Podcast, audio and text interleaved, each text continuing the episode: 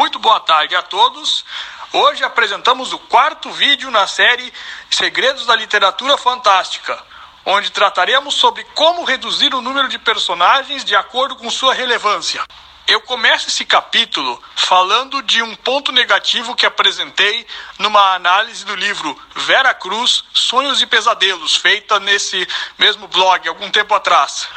Uma das críticas que eu fiz àquele livro era o excesso de personagens que desinteressantes, que serviam basicamente como arquétipos e não exatamente como pessoas. Os arquétipos não são necessariamente ruins para a escrita, mas eles devem servir primariamente como ponto de partida e não como início, meio e fim na concepção de um personagem. É preciso rechear essa massa que é formada pelo arquétipo.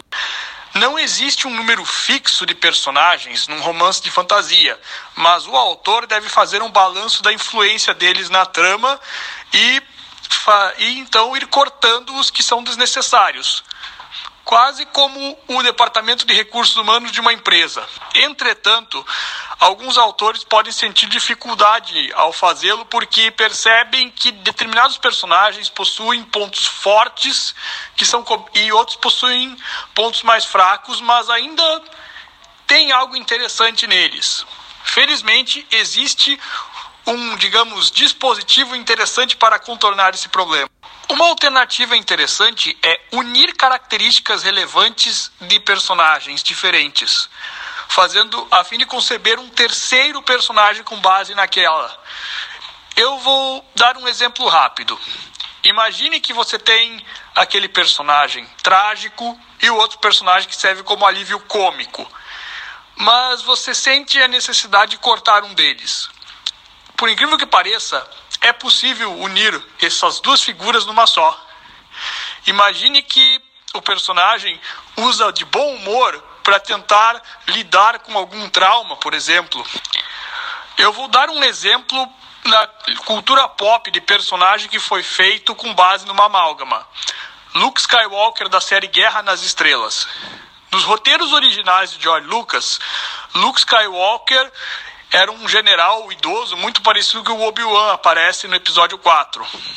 E havia outro personagem chamado Anakin Starkiller, que fazia o tipo jovem, impetuoso, muitas vezes descuidado e valente até o talo.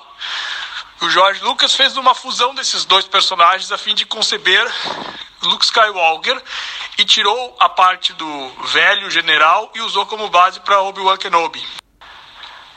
Assim como não existe limite de personagem para uma história em fantasia, também não existe limite de como pode ser feita a fusão de personagens. Você pode combinar a característica de dois, de três, de quatro, vai seguindo. Conforme você vai escrevendo a história, a necessidade de diminuir ou aumentar o número de personagens vai surgindo também. Esse foi o áudio de hoje, meus amigos. Pegue seu lápis ou seu, o seu caderno e ou seu computador e mãos à obra.